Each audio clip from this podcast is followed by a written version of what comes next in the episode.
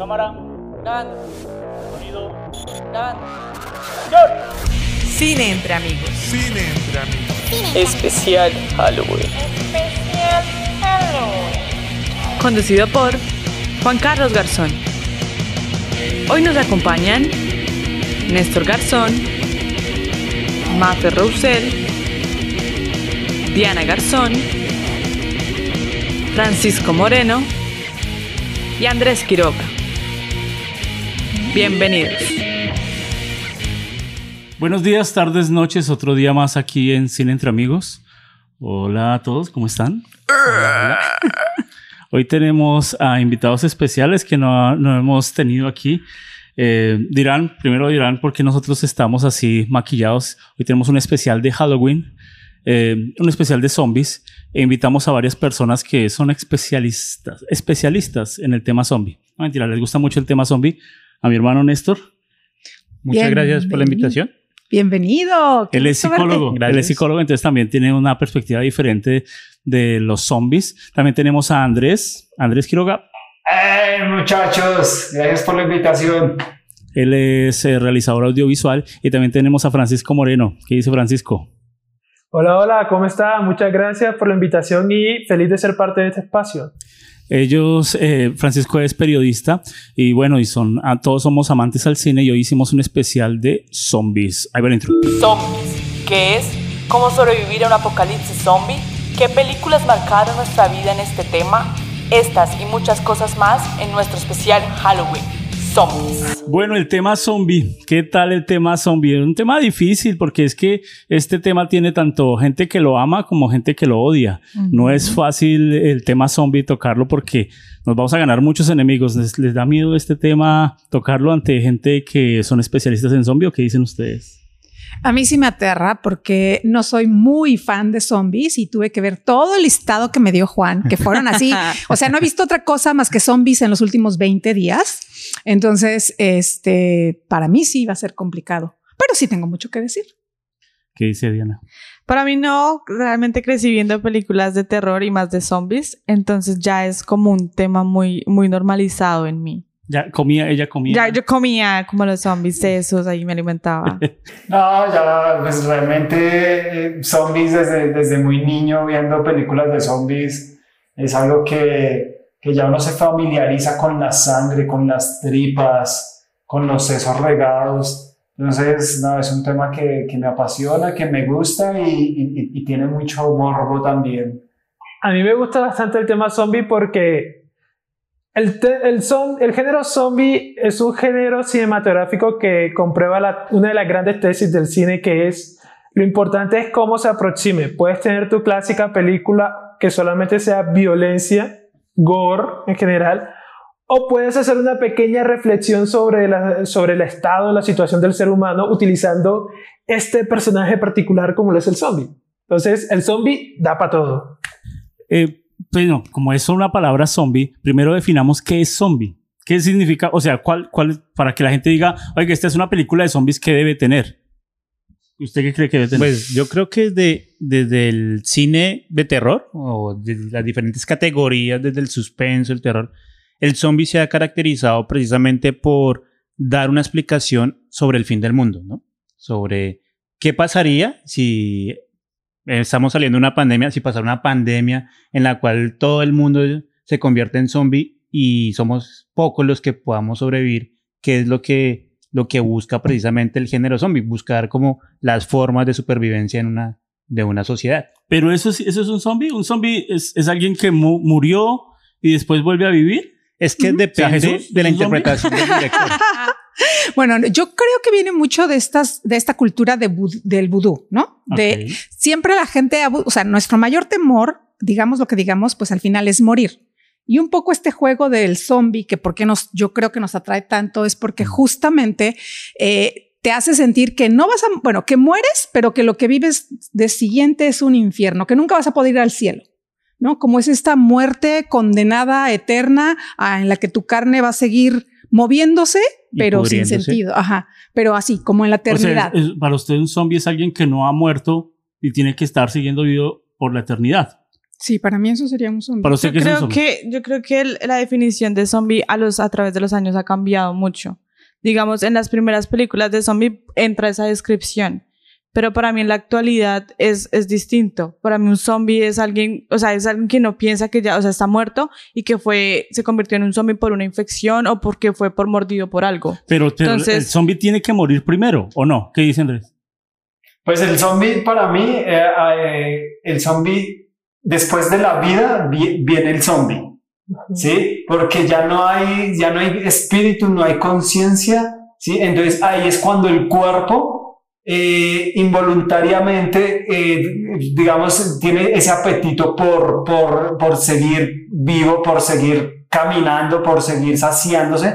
Entonces, para mí el zombie es de- después de la vida. Pero es que en esa, en esa entraríamos al debate de qué es un zombie, qué es un muerto viviente, porque eso es otra totalmente ¿Pero un zombie diferente. es un muerto viviente?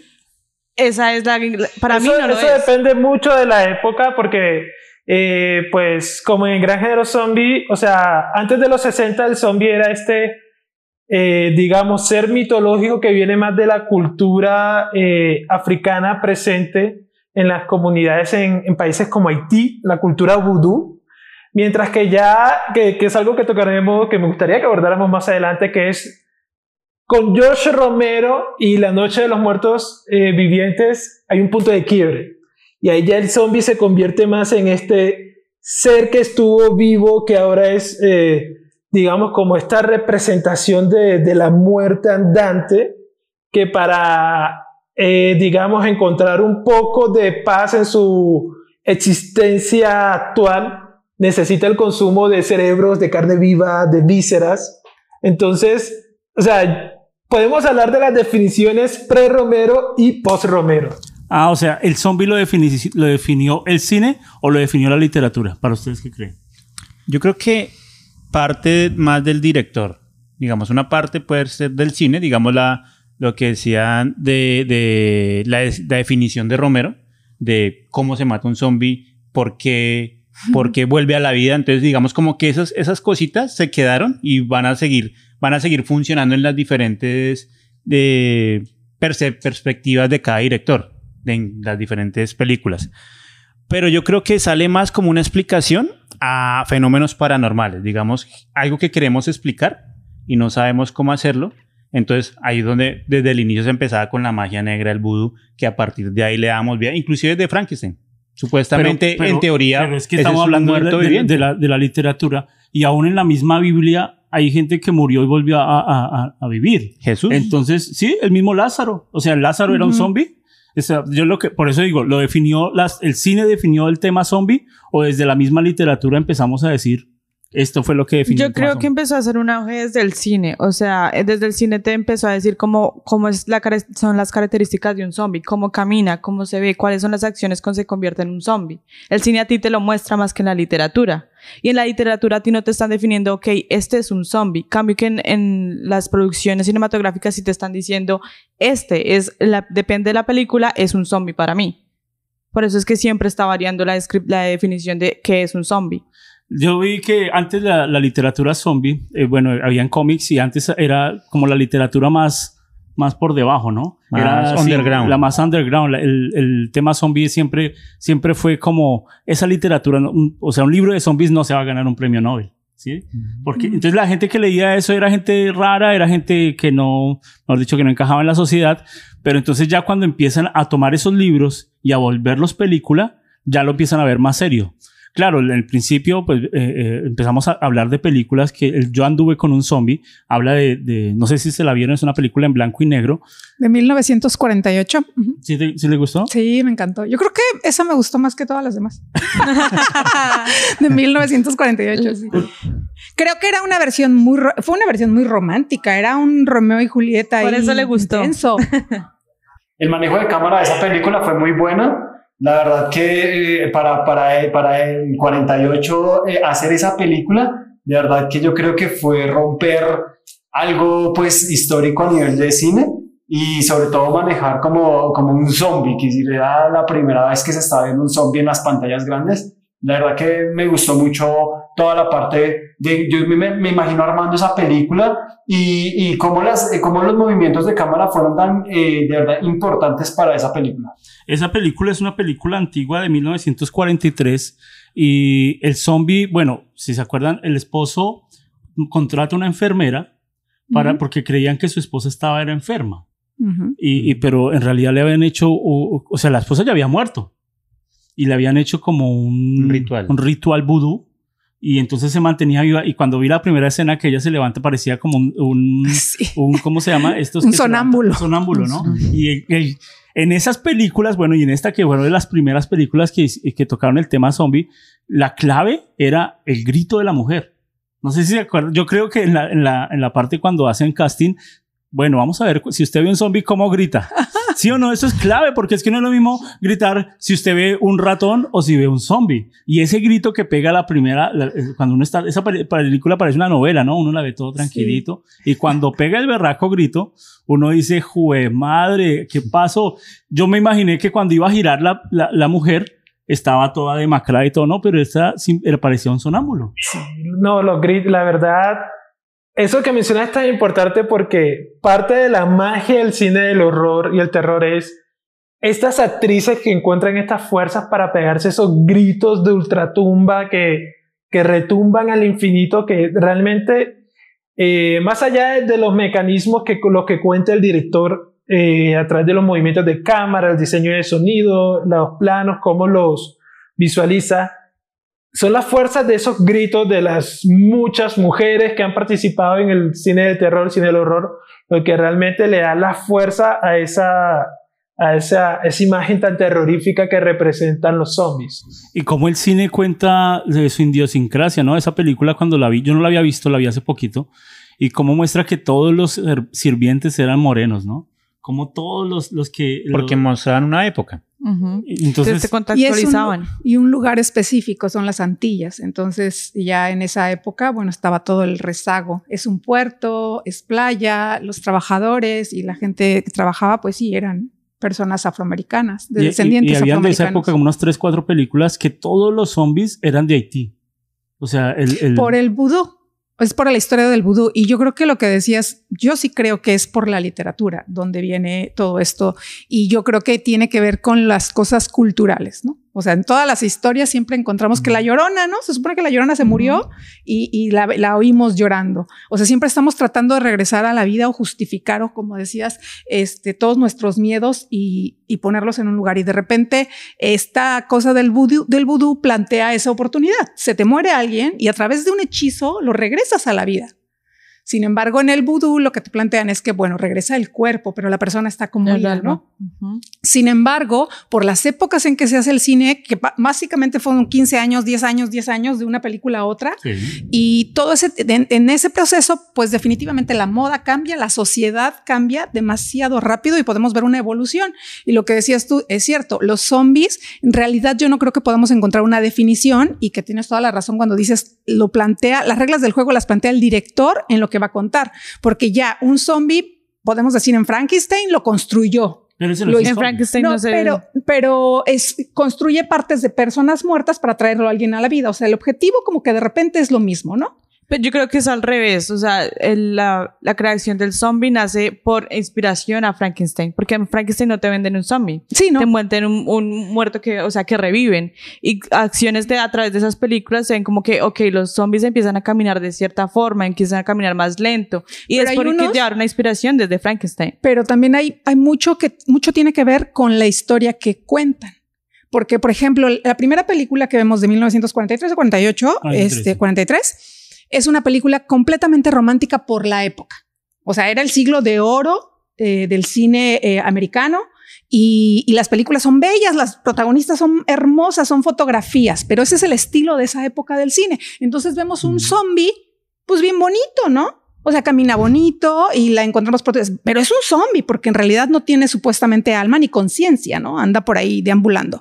Y el siguiente año vemos otro tipo de zombies y yo creo que esa- eso esta- lo esta- marca esta la película historia. Lo que hizo fue, y la imagen para terminar esta, este, este tema de esta película, cuando sale el moreno casi de dos metros y la, y la, la luz está así desde abajo, pues era una película en blanco y negro, pero juegan tan, tan bueno que, que, que tan, la cámara iba tan despacio que uno se asusta de ver al moreno y la cámara lo rodea completamente, le hace como un close-up en la cara y uno dice, "¿Ese era el negrito? Me morí. No le hicieron nada de maquillaje, yo creo que, yo creo que era tal cual, porque uno sintió el miedo y, y ese era el que se aparecía y ese fue al final, el que se fue detrás de, de en, ah, el que se metió con el al mar, ¿no?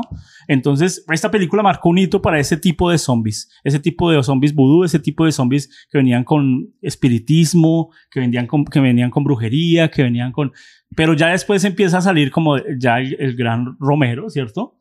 Y ya vienen Muertos Vivientes del 68. ¿Qué tal esa película cuando llega? Esa película es lo que se conoce como un rayo en la botella, lightning in a bottle, porque estamos hablando no solamente una película que redefine el género zombie, sino que por las circunstancias de su creación, del nacimiento un género.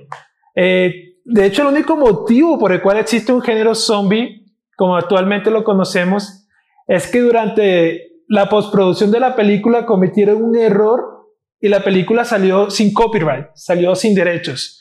Entonces, aunque Romero, sí, o sea, prácticamente Romero no, por esa primera película Romero no vio dinero porque no tenía los derechos de la película.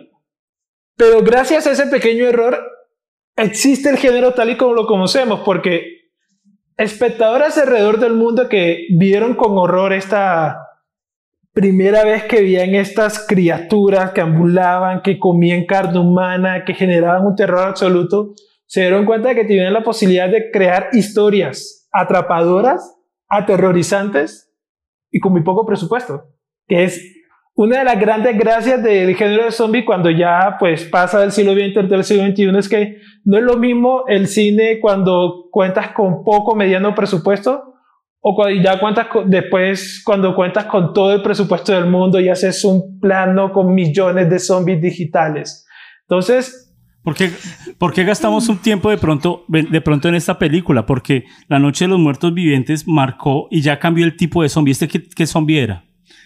Era un- más un zombie más, digamos, demacrado en el sentido, digamos, de la, de la apariencia física, pero, pero digamos, era ese, ese zombie lento, era ese zombie, digamos, que para, para, pues para la época aterrorizaba, aterrorizaba.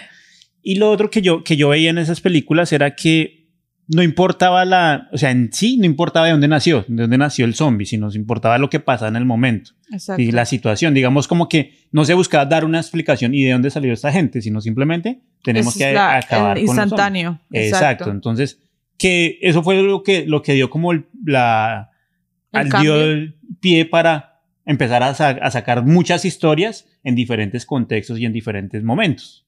Pero este zombie traía la vida y se- yo me acuerdo de varias escenas y siempre esa escena, porque hicieron muchos remake- remakes, hicieron, este la volvieron a hacer a color y bueno, pero siempre la escena donde salía la tumba y se la- salía la mano, ¿no?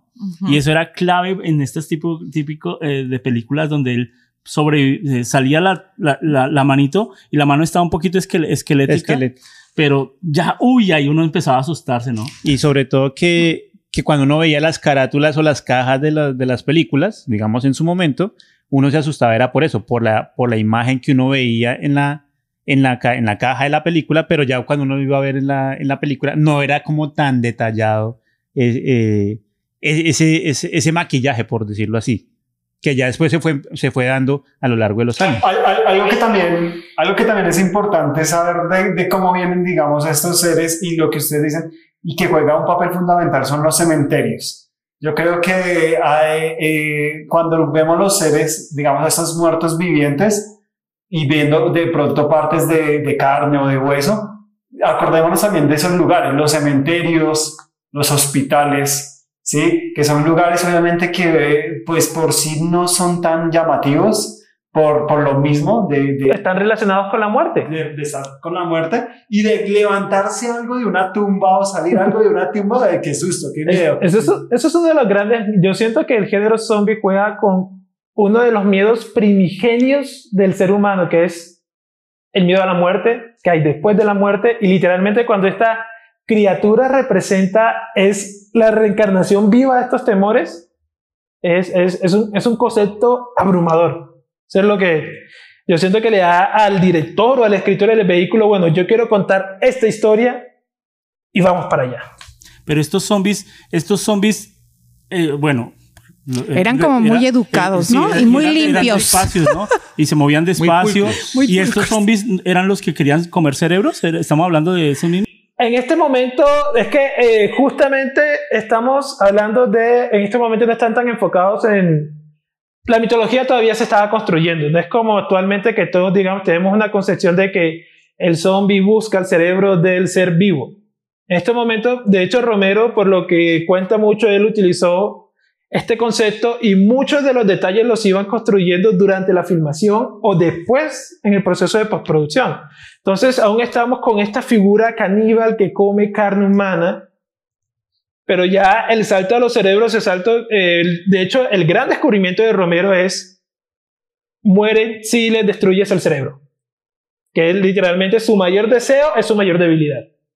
Entonces, estos son algunos de los tantos elementos que Romero colocó en la mitología que los directores, incluso en Italia, porque un director tan importante del guialo como Dario Argento ve esta película y dice, yo quiero trabajar con este sujeto. Y literalmente Dario Argento pone dinero para financiar eh, la siguiente película de Romero en los 70, El Amanecer de los Muertos. Entonces, allí estamos viendo, eh, digamos, cómo la explosión zombie llegó al mundo. Pero El Amanecer de los Muertos es esta película donde se encierran en un centro comercial. Sí, justamente, esa es la segunda parte del universo zombie de Romero de 1978, si la memoria no me falla. Sí, en 1978, pero eh, sí es cierto que plantea él acerca de para matar un zombie y lo hace muy claro y muy obvio en la tercera, en la segunda película de él, en la de 1978, que para matarlo hay que tirarle a la cabeza porque si le das en la cabeza, el cerebro es el que alberga el alma. Eso es lo que explica, ¿no? Entonces eh, se muere el cerebro y pues entonces se muere el alma. Pero esto- estos son, estos son, Pero no son espíritus encarnados. No. Esto es gente que murió y su mismo cuerpo vuelve a la vida, pero ya no tiene espíritu. Es Sí, lo que veía pero- en estas películas. Exacto. Ajá, se supone, pero es la explicación que te dan en la misma película a los personajes por qué le tienes que tirar al cerebro o a la cabeza para matarlos. Es como el descubrimiento o el planteamiento de las reglas, digamos, del juego. Y a mí me parece, me- a mí me sigue pareciendo mejor la primera que la segunda de Romero, me gusta más la primera, porque aunque no hay nada artificioso, vemos unos zombies súper limpios, en traje, en pijama, al final de repente decentes. vimos una media encuerada, todo mundo muy decente, este, casi que piden per- permiso para romper las luces y de repente no entiendes si les afecta la luz o no porque estaban rompiendo las luces del carro. Entonces, Sí. entonces es como que dices, ¿eso fue del director o fue nada más una churrada? Pero te pasa por la mente, es, no pueden tener luz porque las querían apagar. Entonces, si piensan, ¿no? Entonces, si piensan o no piensan, ¿no? Entonces, de repente empieza este juego porque supuestamente los zombies que vemos ahora, pues huelen carne y, y muerden. ¿no? No piensan, no tienen reflejos para pensar. Por eso es que 200 mil caen en- arriba de uno porque lo huelen. No dicen, ay, pues ya para qué voy si, si el de adelante se lo va a comer primero que yo. O sea, van porque son, ah, son, tienen reacciones que son automáticas o digamos animales primitivas. Y estos zombies de la primera película como que sí medio... Pautados, sí, era- más- pero además parecía que reflexionaban en lo que iban a hacer y, y- y aunque todo lo demás estuviera muy chafa, yo creo que lo importante aquí de esta película es que dentro del contexto en el que se da, o sea, 1968, cuando todavía veías aparecer ovnis y te vestían al, al, Alien. Al alien, ¿no? De aluminio. Y, pues, y, y entrabas al juego. Pues es como en el teatro, ¿no? Entonces entrabas al juego. Yo creo que esta película eh, más bien tiene la música, la sensación eh, de de que te lleva a esta historia que sí te puede dar miedo y más porque no lo has visto antes, ¿no? Es la primera vez que te van a, a parar Ah, ahí un muerto viviente. Sin embargo, es una película completamente expresionista en el estilo. Pero estas películas las usaban mucho para criticar también la sociedad, porque hay cosas bizarras donde botan el Sí. dinero, donde No. la gente, yo, yo, o sea, esas películas las Y la- usaban también para contar historias y, y también para hacer protesta, porque fue una época de mucha protesta, acuérdense que venía, ya eran los hippies y también se contaban cosas así. De repente cuando la vi yo dije, ay, de aquí viene el dicho este de que los caballeros las prefieren rubias. Digo, porque esta rubia lo único que hacía era, ¿no? Posar y langui- lánguida y, y, y cómo se, cómo cambian las reacciones de acuerdo al tiempo. Porque a mí, yo la estaba viendo y la vi en el contexto y me gustó. O sea, me sacaba una que otra risa por la situación, pero me gustó. Y mi hijo la empezó a ver y mi hijo dijo, ¿y por qué se dejan matar? ¿No? Fue su primera reflexión. ¿Por qué nadie corre? A los Y de- zombies. a- a- eh, no, Ah, no, los los, que, están adentro, porque son estas tomas de la época expresionistas. O sea, es, es un, un estilo, Sí, sí. una época donde la mujer llega, abre la puerta y se re- recarga, ¿no? Y lleva las manos a la cabeza porque no sabe qué pensar y, se, y recargada en el sofá parecía una sirena, ¿no? Y pero tenía náuseas. Y de repente esas cosas pues son completamente Y, y sobre todo que cuando, cuando pasaban, digamos, las historias de las películas, por ejemplo, en el Am- Amanecer de los Muertos, uno veía reflejada una sociedad. Sí. O sea, estaba la minoría, que era el afroamericano, era la pareja, eh, el man que caía mal a todo el mundo, o el que era malo, o el que era buena gente con todo el mundo. Entonces, como que se veía reflejada una sociedad y a partir de ahí mirar cómo, cómo sobrevivían dentro de esa misma sociedad, quién lo votaba a a los zombies o quién se aprovechaba del otro. Entonces, eso también es un reflejo de esa crítica, esa crítica social que, se, que estaba pasando por la época. En este amanecer de los muertos es, eh, es- a ver si, me- si, no, si no me equivoco, es cuando todos los muertos tienen, pero hay un, hay un muerto que se, se empieza a volver más inteligente. Esa es en la tercera película, esa es en el Día de los Muertos del 85. Es donde es- uno, uno veía al moreno, creo que era un moreno alto, calvo, Porque todos son morenos. y, y, empieza, y, y uno decía, este, es- este no, no había perdido el cerebro, y empieza a mirar cómo subirse al centro comercial, y entonces ahí empieza uno a identificar en cada, en cada película, hay un zombie que le queda a uno especial, ¿no? Hay uno que dice, uy, este zombie es difícil de matar, este zombie es gordo, este zombie es flaco, el zombie payaso, el zombie... eh, Eso es un elemento muy importante que lastimosamente se ha perdido en la cultura actual. Es el zombie en las películas de Romero y en general en las películas de los 70, de los 80, había mucho zombie disfrazado, lo que se conoce, y uno, lo que uno hacía cuando lo viera, ok, quiero saber cómo murió esta persona. Que lastimosamente es algo que se ha perdido mucho, en la, en la, sobre todo en las últimas dos décadas de cine de zombies, porque solamente es gente con ropa o es gente incluso camisas, pero no, no hay como ese componente de hacer atractivo una criatura que por su naturaleza es grotesca, que con, que con el paso del tiempo su carne se va pudriendo, que se le van cayendo los brazos, que pierde los músculos de la cara, que logra ver ya partes de los huesos. Entonces, Romero realmente fue, yo siento que Romero y uno de sus grandes aliados, el gran Tom Savini, que fue el encargado de los efectos especiales en casi todas sus películas de zombies.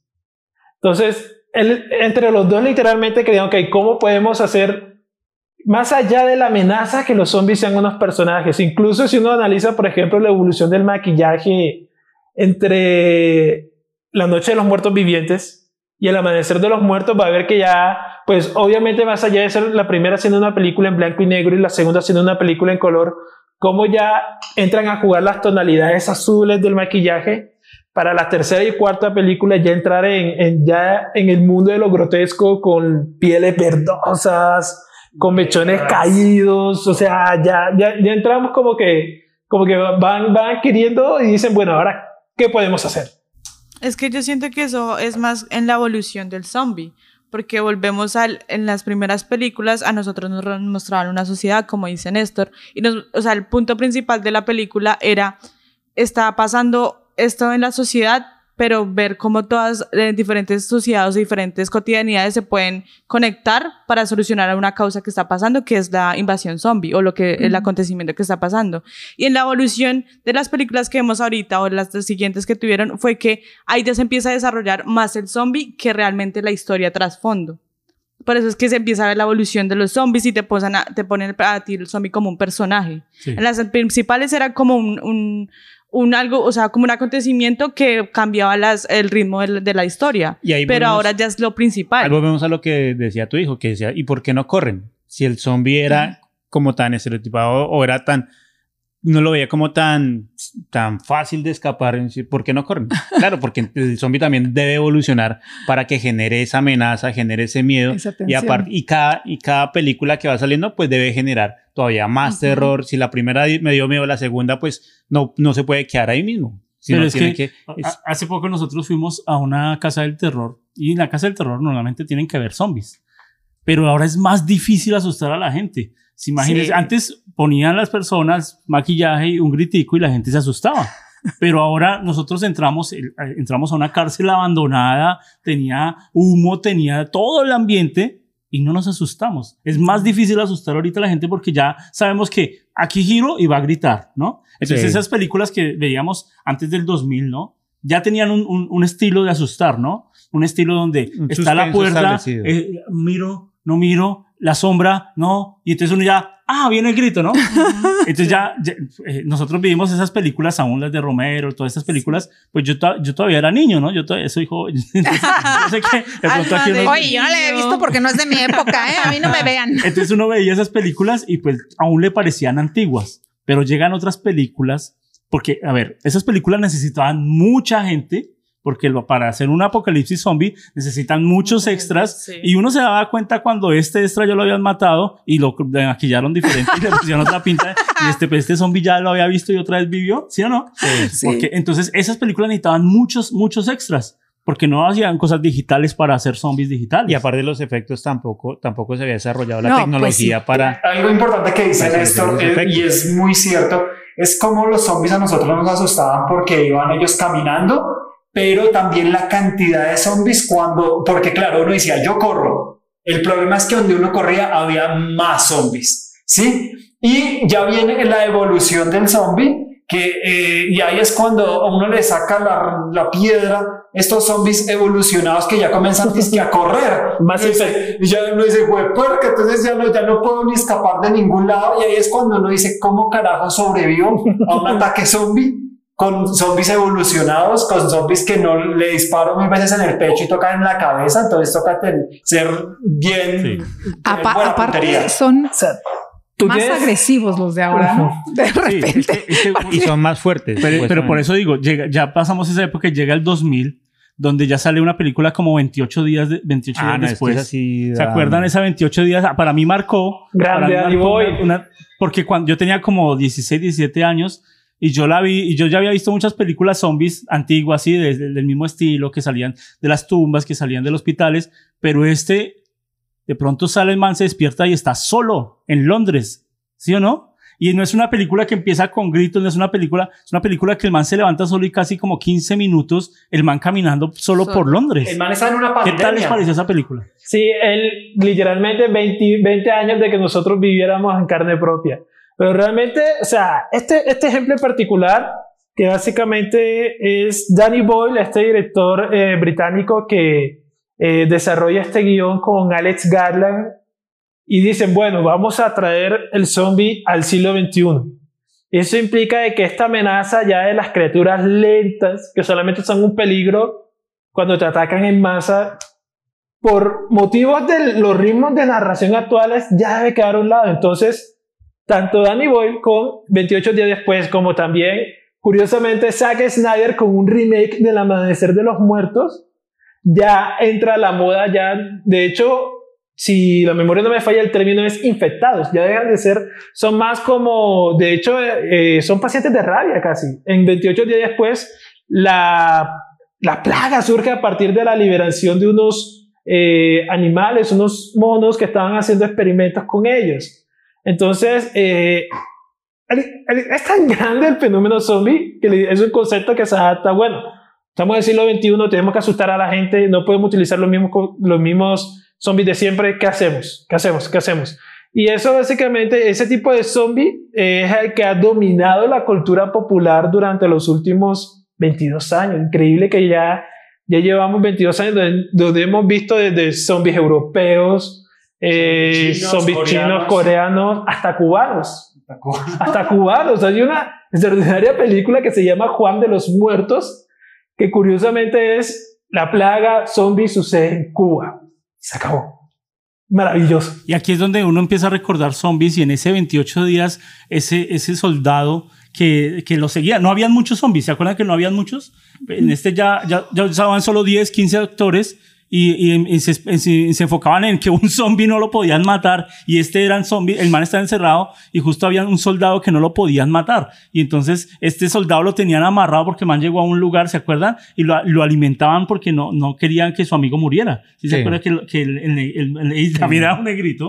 Entonces, o, o estoy Y es equivocado. que, y es que ahí, ahí, digamos, desde, ahí- desde ese- esas películas ya se empezó a dar explica- la explicación de por qué sa- sale el zombie.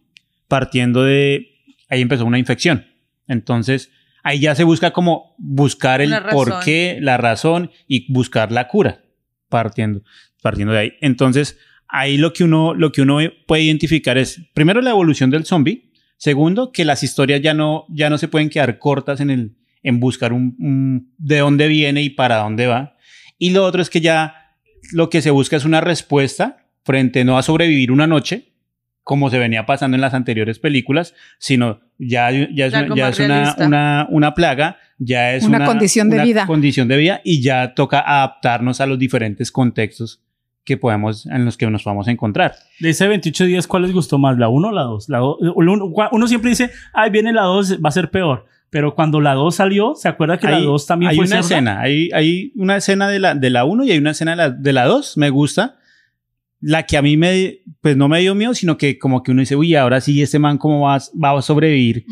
Que cuando están, está en la casa con la esposa Y y el hijo. y, el hijo entonces le- la esposa le dice, no, váyase porque, porque aquí ya perdimos. Entonces el man arranca a correr y pasa una montaña y empieza a salir todos esos zombies como un ejército y empieza a correr. Y, A lo Mad Max. y lo peor es que los zombies no se cansan. Sí, no Y, se eh, cansan. Hijo de madre, este es más Ahí sí, físico ahí- que pero ya después pasa esa elipsis y ya el man está como en la ciudad, ya está... Pero esa escena de esa de la 2, ¿se acuerdan cuando el man besó a la, a la mujer? Y, y no sabía que ella también estaba infectada, pero el virus no la afectaba. Ella, él creía, y él sí se infectó toda la película. ya era asintomática. Y Ella- ella, sí, ella fue asintomática y, y el man se volvió un zombie y la mata a la, a la- a Sí. la mujer que quería, la mata y le mete los dedos en los ojos. ¿Se acuerdan de esa Ah, escena sí. tan cerda? Esa escena fue una de las más brutales. ¿Qué dicen allá? Un- es complicado hablar de cuál es la mejor película porque además de los muchos factores a tener en cuenta, ¿cuál es la que genera mayor impacto? ¿Cuál es la que genera, por así decirlo, tendencia? Y, lo- y los gritos. que- y los gritos. O sea, Danny Boyle, que fue el director de la primera, y James Colette Sierra, que fue el director de la segunda, eh, digamos que su enfoque fueron bastante similares. Es, son historias frenéticas eh, que dejan poco espacio para respirar y lo importante es ver cómo sobrevivimos a esta catástrofe. Mi personal favorita es la primera, aunque siento que el final se, cuando llegue, cuando aparecen estos militares, siento que se pierde un poco.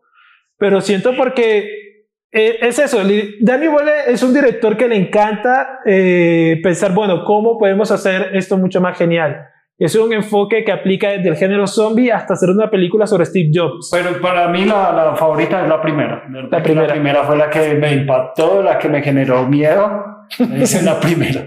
Sí, además... Pero se acuerdan que, que la, mayoría, la mayoría de películas zombies usaban un tipo de música con órganos, con eh, algunas sinfónicas, pero en este en especial de 28 días algo que a mí me impactó fue la, la música. Eh, y era como un grunge, era algo como electrónico y, y- y tensionaba tanto porque repetían cuatro veces la misma nota y repetían el mismo círculo, pero le subían solo el volumen. Y se acuerda de esa que subían, subían, subían y uno se tensionaba y era otro tipo de música porque también usó eh, eh, el género también se actualizó musicalmente. Y entonces ahí también uno se sentía parte de, que esta es una película de mi época. No, no estoy viendo una película vieja. Porque hay veces dejamos la música a un lado. Ay, póngale ahí un sustico chin chin o póngale algunos violines. No, pero esta sí usó cosas que estaban sonando actualmente. Porque, o sea, vienen siendo sensaciones diferentes. Y volvemos a, la evolución de, la, de las películas. Y en el principio eh, de las primeras películas querían generarte suspenso.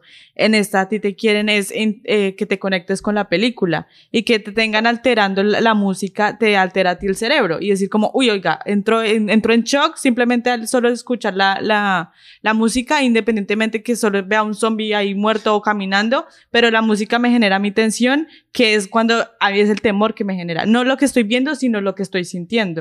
Cambio en las, en las películas viejas no se lograba eso. Se lograba más como la impresión del, del- el cambio del grito El o grito el del- del suspenso momento. de, oiga, va a pasar algo. Cambio en estas, está pasando y yo puedo estar ahí. Y es que ahí, ahí es como involucrarse con el personaje, ¿no?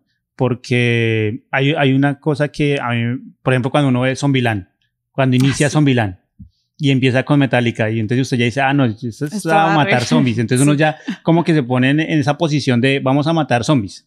En cambio en esta, esas escenas que usted iba, que el personaje iba huyendo, usted se tensionaba y Ajá. ese man nunca se va a cansar y siga corriendo por todo lado y no se cansa, o el soldado que quemaron, que iba empujando el carro, entonces también Seguía, como sí. que eh, ese tipo de cosas, usted se metes con el personaje y ese man no, no, no alcanzó a llegar y ya. Y hay épocas de películas, ¿no? Como cada 10 años, como que la- las mismas se influencian, salen un estilo de películas iguales. Y ya nosotros veníamos de esas películas de, tomas lentas, de donde los zombies vienen y atacan a todos. Pero cuando de pronto llega una película que es en primera persona, como un falso documental, como Rec, cambia completamente el tipo de, de películas que nosotros estábamos viendo de zombies, ¿no? ¿Se Uf, acuerdan de esa película española Rec? Sí. donde estaban encerrados, encerrados Buenísima. en un edificio. y, y normalmente las- los zombies eh, corren por varios lados, van a la ciudad. Eh, las películas veníamos que eh, están en tal lado y entonces tenían muchos eh, escenarios. Pero esta película, el director dice, voy a hacerlo en un solo escenario. Voy a encerrar el edificio y voy a hacerlo tras de eso como un falso documental y en primera persona que la, el- la cámara, la única, sea el del, el del camarógrafo. El camarógrafo, sí. ¿Qué tal ese tipo de película como cambia, no? y con explicación religiosa que no es lo mismo. Básicamente hay todo un elemento católico tradicional en España, como en casi toda Latinoamérica, pero creo que es la primera película del género que ya no, no, no solamente le da un origen, en este caso esta criatura diabólica poseída, De la abuela. de la abuela que a mí me encanta esa escena, ese plano cuando se ve la cámara, cuando esta criatura le pasa el gusano slash demonio a la periodista y no, Rec, Rec es una belleza, además que son cuatro películas, la tercera es un disparate con una novia, o sea, zombies en bodas, zombies en barcos, zombies en ciudad, zombies en edificios, o sea, realmente es tomar una premisa y explotarlas hasta su máximo potencial. No, y, y- y- que es la impotencia de saber de que uno está en un edificio con bomberos, con policías, y que afuera hay todo un ejército y uno encerrado en una calle y dice, carajo, entren, entren que me van a matar. Porque pasa uno de periodista que hace usted que muere. No, yo narro, yo cuento la historia. Ah, bueno. O sea, yo estoy frito, estoy frito, literal. El primero que muere es el, el periodista, literal, el primero que muere.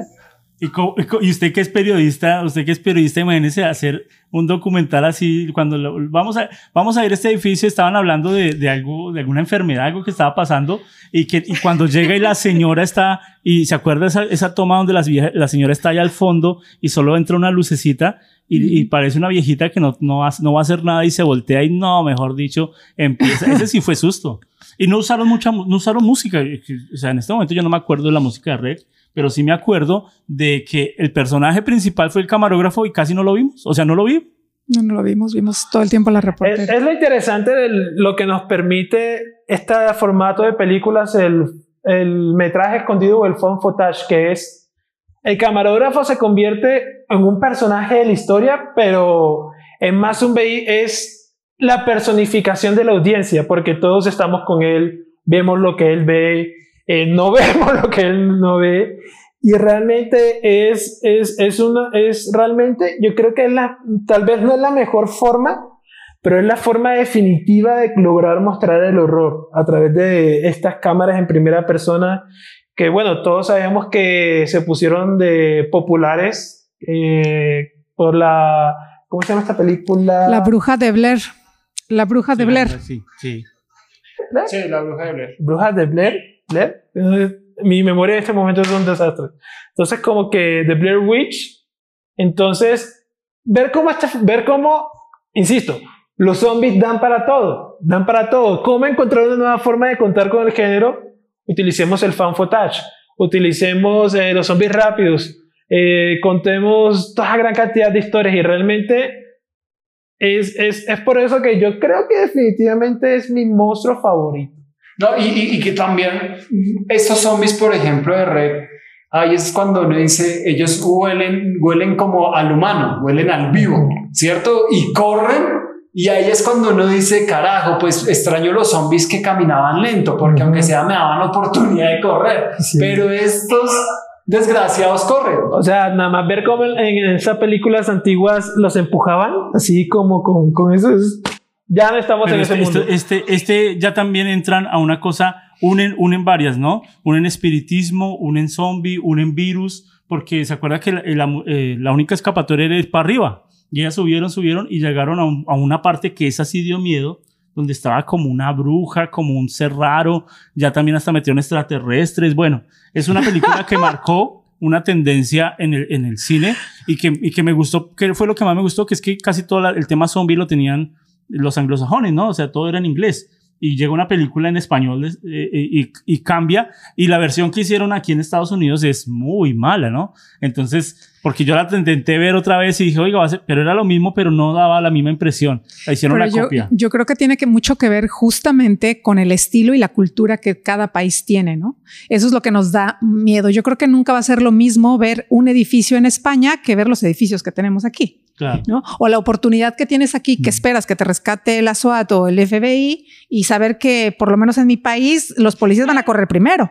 Entonces, el- las reglas... Hay- no, no hay ningún héroe, no hay Sí, no, meta, entonces- voy de primeras a, la cacería, no. Claro, Sí. no, no, no, no. Entonces, mucho depende. Yo creo que no hay una evolución e- exacta de zombie. Yo no creo que haya una evolución de zombie porque no es el mismo zombie. Creo que cada director trae las reglas del juego diferente y yo creo que eso es lo, valioso. Es un personaje, si tenemos en el contexto de que el zombie es un muerto que revive o bueno, que regresa, este, va a ser así en todos, o lo va, o va a matarlo el virus y va a quedar andando el cuerpo. No importa por dónde muera, si va primero o va después, pero el resultado es el mismo. Aquí el asunto es que lo que evoluciona es la forma de hacer el cine, las modas que de, de hacer cine, porque ya vimos la limpieza de las primeras, pero no hablamos de la época de los ochentas, que es cuando empieza el Halloween en todo su esplendor y las cosas más sangrientas. Entonces había que ponerle ya ahora sí sangre a los, Sí. a los zombies. Entonces toda la evolución tiene que ver más bien con la moda y cómo se mueve la sociedad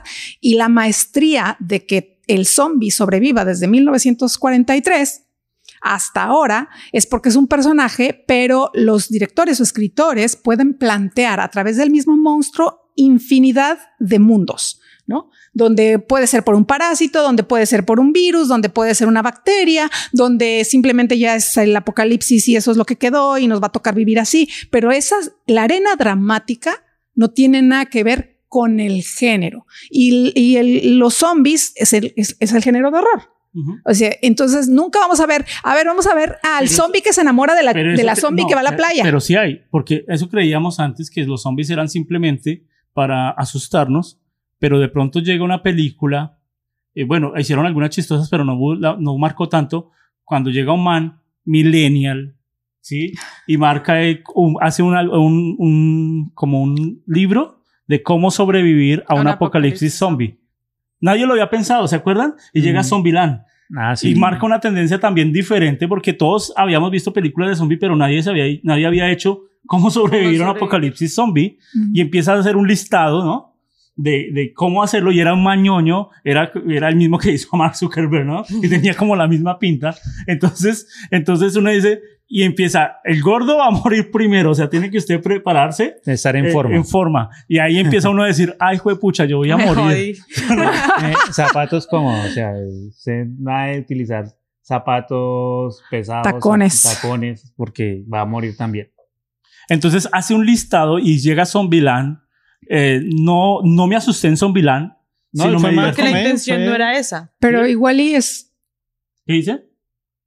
La in- yo decía que la intención de la película no era esa. O sea, todas las películas de zombies arrancan con eh, la intención es asustarte y ahorita ya viendo zombies más sangrientos, más hambrientos, a ti no te da susto, sino te da impresión. Y, o sea, las, las intenciones de estas películas van cambiando con el Y- tiempo. Incluso, incluso, pues depende también la franquicia, porque puede, puede haber, por ejemplo, Resident Evil, que era un tema ahí de zombies, a mí tampoco me da susto, sino era más como el tema de acción. Ujú. Se convirtió en una película de acción. Eh, Bueno, Guerra hay- Final Z también, como que no Yo- me da susto, pero también, como que también se, se prestaron para hacer otro, otro tipo de géneros dentro del mismo, con ese mismo personaje, ¿no? De la comedia, pasó del terror y el horror a, O sea, género a la zombie acción. crearon subgéneros de ese mismo. No, pueden, No, yo- pueden no, estar en no, otros no, no, géneros. como- Que está como- en otros géneros. Es el como el, zombie. los- el zombie no tiene una definición, entonces eh, cualquiera es libre de darle su propia interpretación. Entonces no es que haya subgéneros porque no hay una definición. Y como volvemos a planear, ha ido evolucionando. Entonces, si queremos hallar la evolución de qué es un zombie o de cuál es la descripción de un zombie, no va, no, no va- no va a estar porque hay muchas películas que van a cambiarle el, el tema. Entonces, es como que no va a haber un- una, re- una def- definición exacta. Pero yo creo que eso es lo fantástico, ¿no? En, en Zombieland lo que, lo que dicen es, ya esto ya no genera miedo, pero sí, sí le meten esa comedia, ese humor para uno poderse reír y para uno también poder buscar la forma de matar a estos zombies, Ujú. ¿sí? Eh, y ahí es cuando uno dice, el día que vea un apocalipsis, vamos a, a- a- esa película nos va a ayudar mucho para poder, para Sí. poder ser libres de estos zombies. Uno de los puntos más importantes que yo creo que son importantes al momento de abordar, al hablar de Zombieland, es que Zombieland es un nuevo ejemplo de lo que sucede cuando en otros países se revive un género y después los gringos dicen, bueno, ahora vamos a ver cómo lo hacemos. Porque la gran revolución en la comedia zombie fue Shaun of the Dead o Zombies Party, como también se le conoce, dirigida por Edgar Wright, este escritor y director británico que literalmente él, él hace parte de esta generación de creadores que se educó con terror norteamericano, con terror italiano, que consumió películas de todo el mundo, la generación del, del blockbuster, que literalmente llegaban, bueno, va- quiero, hoy veo esto, hoy veo esto, hoy veo esto. Entonces, él toma con esta película, eh, con una fórmula que ha llevado en básicamente las últimas cinco o seis películas que ha realizado, que es tomar un género y hacerlo a la británica con comedia, con una extraordinaria dirección y edición. Entonces es curioso porque, por ejemplo, cuando hablamos de 21 días después, que también es una película, una producción británica, los norteamericanos dicen, esto es lo que está de moda entonces. Bueno, entonces hacemos el, el remake del Amanecer de los Muertos que hizo Zack Snyder, escrito por James Gunn. Entonces después con Zombieland, Zombieland es, es como el primo más exitoso, pero el que llega después. Entonces es, chévere, es bastante chévere analizar cómo este, estos fenómenos, como cuando, cuando se reviven estas franquicias, estos géneros, decir, bueno, ¿cómo podemos hacer lo que llegue a muchas más personas? Y ya empezamos a ver eh, series de, de zombies, ya empezamos a ver hasta novelas, ya hay zombies que se enamoran, ya hay zombies que, que ya tienen textos. Mi novio es un zombie. Tenían textos. Sí, Warm Bodies. De, de zombies nazis. Entonces, eh, ¿se acuerdan esa de, de los zombies nazis? Que era, o sea, que película Sí. tan boba, pero cuando uno la vio, uno dice, wow, qué, impresionante. Y también se divertía uno mucho, no se asustaba. Era una, era una película de zombies, pero de acción. De acción, sí.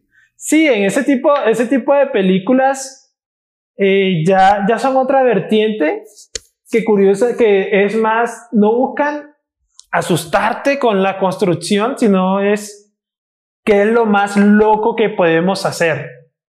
¿Qué es lo más, eh, o sea, vivimos, literalmente vivimos en un mundo en donde los zombies han, eh, hemos visto decapitaciones, perforaciones de ojos, eh, ahora cuando contaban el, el asesinato de- del esposo a la esposa en 21 semanas después, 28 semanas después, es, o sea, ya es como, ok, ¿qué es lo más demencial que podemos hacer? Y eso es lo que realmente yo siento que le da la virtud a las nuevas películas, que es, ¿cuál, qué, de qué, no, cuáles, qué tan creativas pueden ser las nuevas muertes que realizamos, sobre todo con un concepto tan demencial como son los nazis, zombies nazis, nazis zombies.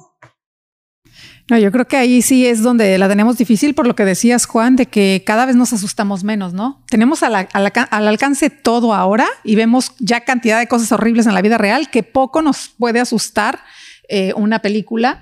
Y sin embargo, nos siguen atrapando. Bueno, creo que de horror es la las únicas que puedo ver las de zombie, ¿eh? porque las paranormales no las puedo ver, pero ni por nada del mundo. Y además, el ver esta, el echarme con ustedes que son fan de zombies, oigan, me van a hacer que no coma tacos los primeros 15, los próximos 15 días. Hasta vegetariana quiero ser ahora, porque de verdad que con tanto zombie comiéndose entre ellos ha sido una, dos semanas bien increíbles. Y ya, llega, y ya llegan los zombies ya con superhéroes, ya llegan los zombies donde eh, ya se vuelve muy mucha bala. Entonces Bueno. recuerdan, no sé si estén, eh, ustedes dirán si sí o si no, ¿los zombies de Soy Leyenda son zombies o no son zombies? No son zombies, Eh, pues en la historia original, escrita por Richard Matheson, técnicamente son una especie de vampiros. Sí, porque ellos no podían salir de, o sea, ellos, ellos solo salían de noche y la luz del sol les afectaba, pero eran también muertos, les había afectado un virus y el único sobreviviente era, era pues Will Smith. Sí, Will- pues la versión moderna sí era Will Smith, pero si nos atenemos a las, a las reglas del género, aunque se comportan como zombies, son vampiros. Y ¿Qué dice Andrés? ¿Es zombie o no es zombie? Soy leyenda. Sí, soy de soy leyenda en este caso, o sea, porque es raro incluso porque el maquillaje, el diseño de los personajes son altos, calvos, de piel pálida, entonces eh, hay mucha, hay, hay mucha confusión sobre cuál, qué es lo que querían realizar, si eran vampiros, o Vampiros querían o zombies, zombies, o sea, bastante extraño la verdad. Antes usaban actores y aquí ya, ya vemos cómo se, eh, bueno, ya lo habían hecho antes, pero aquí se ve más cómo los, los zombies o los otros ya todos son digitales, porque la mayoría de Soy Leyenda todos eran digitales. Yo creo que se le fue presupuesto a, a Will Smith, solo contratemos a Will Smith y el resto contratemos a diseñadores y animadores para hacer zombies como loco, porque, bueno, zombies o vampiros zombies, entonces ahí sí se metieron y, y, y, y hay gente que, que pelea si los de Soy Leyenda son zombies o no son zombies. Ese es como un versus Pues- que siempre uno encuentra, ¿no? En teoría dicen que no son zombies, pero entra, de, entra la película dentro de la categoría de Exacto. los zombies. O sea, de- Por el cómo está producida. exacto. Y fue Y- una gran película. Y Lo- sí. sí, lo fue. Inclusive ahorita, creo que el año pasado salió una que se llama El Ejército de los Muertos, de los Muertos, y inclusive ya, ya hay una historia de un líder que es zombie, que en teoría es el que lidera pr- prácticamente el ejército, Ujú. tiene una pareja, tienen un hijo partiendo. Entonces como que ahí hay una historia tras de, de ya no se ve como el personaje que va a matar a, a los humanos, sino es una raza que está buscando sobrevivir. Pero, pero Y, y- acá dicen ustedes, por ejemplo, eso, lo del- el, el- el ejército de los zombies ya llega a rayar con lo que nosotros nos asustaba, ¿sí? Ya uno dice, nada, este pinche zombie, ¿cómo va a tener ya esposa? Y también uno está ya acostumbrado a la bala, bala, bala y cuchillo por todo lado. ¿Y saben cuál de pronto llega y raya con esa estructura? Esta película coreana de Tren a Busan. ¿Sí? Esa película que no se, ni se, no se dispara ni una bala y que uno dice, wow. Que decir, un papá, ¿cómo hace para salvar a su hija? Sí, pero es, ese es un elemento muy importante porque ahí estamos hablando de la cultura de cada país. Por ejemplo, en Estados Unidos, eh, pues todos somos conscientes de la cultura de armas que existe. Entonces, obviamente, si se va a enfrentar esta amenaza sobrenatural, todos son armas, armas, es, una actitud casi fetichista. Mientras tanto que en estos eh, países asiáticos existe más la cultura eh, del, del arte marcial físico, entonces hay más eh, el contraste más entre las peleas, en qué herramientas podemos utilizar para defendernos. Tren a Busan ha sido uno de los últimos grandes fenómenos del cine zombie. No, y- pero eso es lo fantástico de ver la película en el contexto en el que está, porque efe- efectivamente en Corea no se pueden usar las pistolas, ¿no? Los policías tienen que tener un permiso para poder usar la pistola, solo bajo circunstancias especiales. Entonces, pues no, nadie va a tener armas para poder acabar con los zombies como aquí, ¿no? Nosotros tenemos, ah, aquí en Chicago principalmente, es- llenos de armas por todas partes.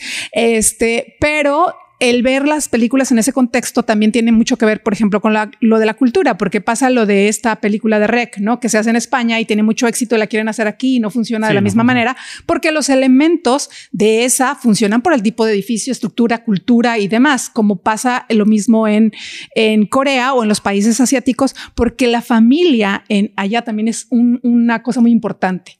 Eh, de repente todo está alrededor de la familia. Entonces, todas sus historias tienen que ver con unas conexiones importantes acerca del valor de la familia. La otra de este chico que también se queda en los multifamiliares viviendo en un piso solo y ve a una Ah, chica esa que fue hace está. poco. Esa fue hace poco, también es coreana. Y, y lo bueno fue que esa la hicieron, o bueno, no sé, la lanzaron. Yo la vi ahorita en la pandemia y estaba el, el Sí, estaba- encerrado y uno se sentía como que- Como el- como "Ey", Ajá. como- y toda fue hecha en una habitación.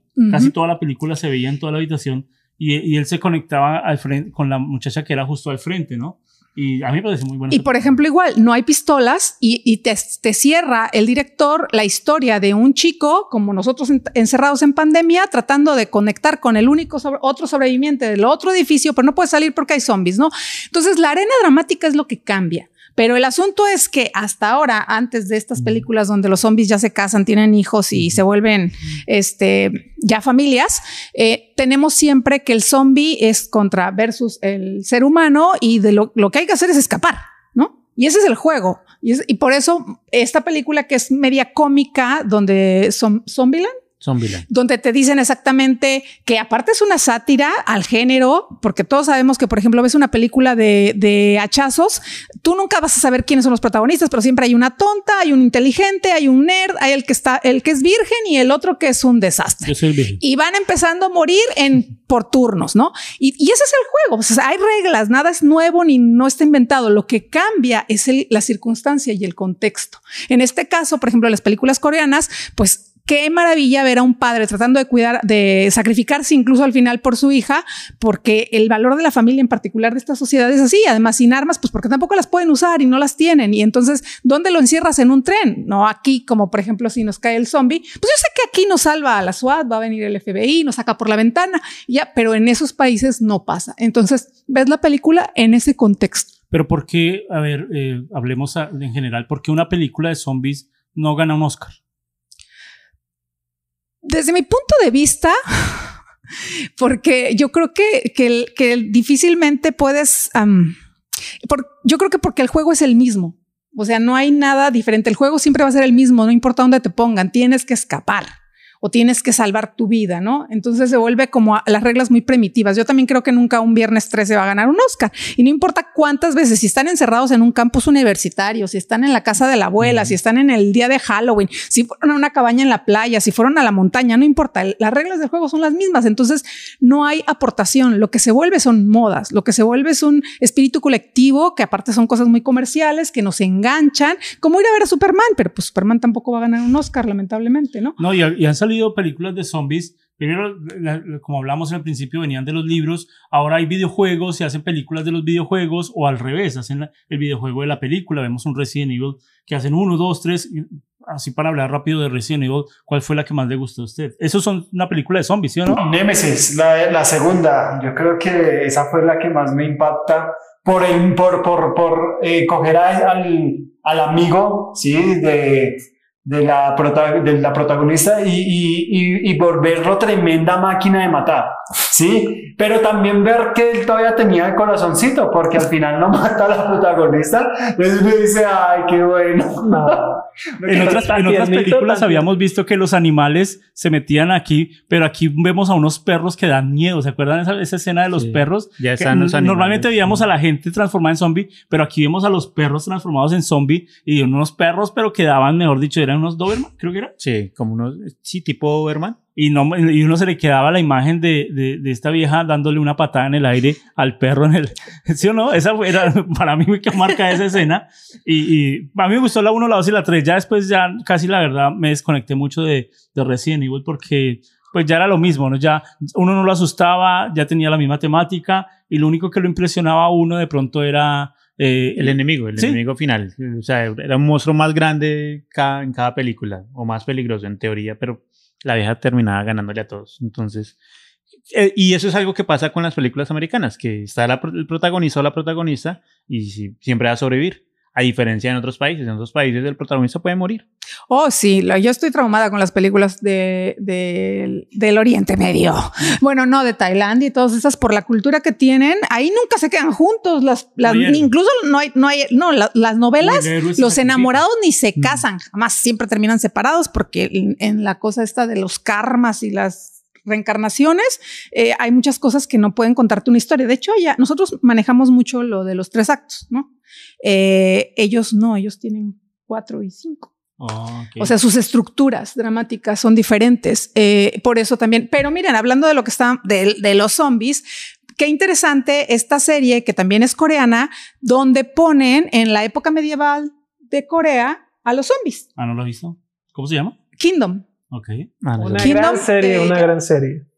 La verdad, o sea, Kingdom es la, es la mejor. Kingdom hace parte de este boom de series coreanas que de hecho ahora lo estamos viendo recientemente con el juego del calamar. Y Kingdom es la mejor prueba del concepto de vamos a ver qué surge. Kingdom surge de un webcomic que básicamente el autor dijo ¿qué tal si hacemos Game of Thrones con zombies? Entonces, toma uno de los elementos más que más atrapan de Game of Thrones, que es toda esta trama política, social, y le mete el género zombie. Y la verdad, son dos temporadas y una película. Eh, está anunciada la tercera temporada, debe, debería estrenarse el próximo año, pero posiblemente sea una de las historias más apasionantes porque discursos como el honor, como sea, si consideramos que ahora es difícil enfrentarse a los zombies, imagínense hace 600 años cuando lo, el arma más avanzada, con suerte, era un cañón Ah, o sea, muy poco eficiente. de- De época, es una película de época. Y eso es lo maravilloso. Por eso decía, lo que cambia es la arena dramática, porque el, el- el juego es el mismo. Es el rey y tienen que sacarlo y tienen que escapar de los zombies, ¿no? Y entonces está en esta, bueno, no sé, es una serie, eh, ellos tienen muchas series de, me- de la época de medioevo, medioevo y en este caso ponen a los zombies ahí y aparte los justifican maravillosamente porque son personas que murieron y les dan como una hierba que comieron unas hojas y unas hierbas y, encontrar estas flores es como el rollo, ¿no? Y, y es muy interesante porque la película está buenísima, las dos series están muy bien hechas y es en la época medieval. Wow. Aquí nos podemos, mejor dicho, podemos estar toda la noche hablando de películas, de zombies, de todo. Eh, no queremos que este podcast se vuelva muy largo, así que sé que va a llegar gente y van a escribir, ah, no, pero esta película es mejor, ah, no, pero ustedes no saben, ustedes no hablaron de tal esta, porque este en el tema zombie la gente se casa con sus directores, se casa con su tipo de películas y entonces nos van a faltar muchísimas películas por hablar. Para ir avanzando ya casi al final, si usted estuviera en un apocalipsis zombie, Aquí yo me iría con esto- estos seis personajes aquí, mejor dicho, nos, serían los perfectos. eh, Para que nos saquen. ah, Para y más ahorita, ahorita que estamos eh, viviendo una pandemia y, y la gente está preocupada porque la vacuna lo va a volver zombie o porque ya no lo- le van a manejar su voluntad, ¿sí o no? Sí, la sí, gente los cree chips. que después del, del COVID algunos van a vivir porque después de la vacuna, bueno, si No, inclusive estuviera en el apocalipsis, podemos ver zombies por ahí cuando se pasa conectado al celular y pasa de- sin, sin darse cuenta a la calle y produce accidentes. Eso es un- una desconexión de- del mundo. También la- la- las drogas, las drogas, cómo están volviendo zombies a, a la gente. Vemos que ya hay personas que no tienen voluntad, sino que se están moviendo. Esto lo vemos mucho en Filadelfia. Y cómo la gente se está volviendo, aparte de que la gente está con el celular conectada, como también unas drogas están volviendo ya, están quemando el cerebro a la gente. Y, y- y lo vemos también acá en Bogotá. En Bogotá hay, ah, un- uno va muchas veces al centro y ve cómo la gente aún ca- eh, se camina en la calle como retorciéndose. Entonces, de verdad que hay zombies. Ya, ya, están, ya están entre nosotros. Entonces si usted estuviera... Los drogaditos son zombies. si usted estuviera ahorita en un... Porque cuando nos encerramos en, la- en la pandemia, nosotros decíamos, llegó el, llegó el apocalipsis, ¿no? Llegó el final. Y creo que todos nosotros amantes del cine decíamos, por fin va a haber un apocalipsis zombie, tengo que ir a un centro comercial, tengo... ¿Qué es lo que... O sea, ¿qué recomendaciones ustedes dan? Que han visto muchas películas de zombie. Si el otro año, 2022, llegó el apocalipsis zombie, de unas recomendaciones para la gente que nos está viendo. ¿Qué haría usted con todo lo que ha aprendido de las películas? ¿Qué dice Andrés? Yo, pues básicamente recomiendo, uno, eh, actividad física. Es importante tener la condición física para correr por largos periodos de tiempo. Y dos, siempre estar preparado para lo inesperado. Uno nunca sabe, en una esquina, en un árbol, debajo, hay que realmente, básicamente, estar, tener como una cámara 360 ya colocada y tener un campo visual de todo. Y para aquellos que quieren aprender cómo sobrevivir un apocalipsis zombie, el creador eh, Max Brooks, el creador de Guerra Mundial Z, curiosamente escribió un libro que se llama Guía de Supervivencia Zombie. Así que ahí están todos los tips que pueden necesitar. Bueno, yo, yo, yo creo que puedo, o puedo ser el héroe que corre y que, y que casca a todos, o puede ser el que se tropieza y todos los zombies le caen. Entonces, es como uno, uno no quiere esa muerte ah, eh, estúpida. Eh, eh, ¿qué, le, qué le recomiendo a todos? Eh, mantengan provisiones, eh, si, no, si pueden, enciérrense, hagan silencio y esperen el momento oportuno para salir. Esperen el momento oportuno. Mi recomendación. De no sé qué recomiendo. Uy, Pues mis recomendaciones son y más como no se, no se prepare para un zombie, sino prepárese más para una guerra mundial. que ya hay historia y ya sabe que tiene que tener provisiones, que tiene que tener dónde esconderse, que tiene, o sea, que se basen en esos, en, lo, en la historia que eh, ha tenido el, el país o el- el- a nivel mundial y que pues si vienen los zombies, pues la bendición y hacerle, porque pues, ¿qué más? O sea, solo. O sea, lo mejor es como vea ah, la historia, cómo sobrevivió gente en la guerra mundial, que fueron armas y, o sea, hubo la misma destrucción, que es algo que causa, que causa como un contraste de las sociedades. Y en este, mon- o sea, que vienen los zombies, pues es lo mismo, o sea, hasta hay guerra. Y, o sea, son, los zombies son como una nueva raza, por decirlo así. Entonces, o que quieren tomar poder, pues va a haber guerra. Pero, pero ahí- Diana, ahí Diana haría como el de la momia cuando saca varios escapularios y comienza a, rezarle al musulmán, al ca- católico, al cristiano, al judío. Y ahí sí uno échese la bendición con todos los dioses conocidos. El man sabe, el man sabe. Ma- Mafer o o Néstor. ¿qué- qué Bueno, yo creo que de- tenga buenos vecinos. Porque si usted tiene provisiones y sus vecinos no tienen provisiones, pues se los van a, se los van a robar de entrada para quitarle sus provisiones o su, o su ventaja. No, es el. eh, así a, a grosso modo, eh, buen estado físico, porque todos sabemos que los gorditos son los primeros que caen. Eh, buenas provisiones, rutas de escape, conocimiento muy bien de la ciudad, dónde esconderse, por dónde ir para evitar cualquier tipo de aglomeración de zombies. Mafer, ¿tiene alguna recomendación para sobrevivir a un apocalipsis zombie? Yo, no tengo recomendaciones, no soy tan este, digo, no me las conozco todas las películas, pero tengo dos hijos que son fans de Walking Dead. Entonces, como han visto todas las temporadas y a mí me toca pensar que siempre es como que estoy viendo el mismo capítulo, no, importa en qué número va. No se meta un tanque. Este, justo no, pero ellos sí hicieron cuando estaban más chicos y empezó todo esto, su mochila de, ¿Verdad? de oh sí, porque plantearon, eh, juegan y entonces se pusieron de acuerdo varios amigos y entonces que cómo iban a salir si pasaba algo así. Entonces me hicieron comprar una de chuchulucos, como decíamos en mi país, para tener que si se moja un encendedor que sí aguante en el agua, que calorías y galletas calóricas, agua, eh, mapas, porque no van a servir los cel- teléfonos celulares, este, bueno, una cantidad de cosas, pero lo primero que les dije, ok, bueno, pero van a pegar en su pared, ubiquen los shelters. Las Ah. partes altas, las partes bajas, donde hay agua potable, donde no hay agua potable, para que se ubiquen y sepan a dónde correr, porque están queriendo correr con esos mochilones y van para, para todos lados, ¿no? Entonces, este, listo. pero mira, bien que empacaron y fue una noche, fue como pijamada, fue una noche padrísima, pero empiezas a oír a, a los chiquillos, ¿no? Y te Sí. empiezas a dar cuenta que en las escuelas, pues lo que decía Dianita es cierto. Lo que te dicen en todos los países, en el mío, por ejemplo, que hay mucho huracán, te dicen lo mismo, ¿no? Pon tus papelitos en una bolsa y ten todo a la mano si tienes que salir corriendo. Bueno, pues igualito aquí, pero sin tacones, ¿no? Vamos, claro, sin tacones y pues no parar de hacer ejercicio porque definitivamente ¿quién aguanta? Bueno, tendría que hablar por mí, pero, pero correrle no es mi fuerte. Mi recomendación sí es llénese de provisiones de alimentos casi alimentos no perecederos porque al final va a terminar viva cerca a un Walmart, viva cerca, viva cerca a un, super- un centro comercial, a un supermercado.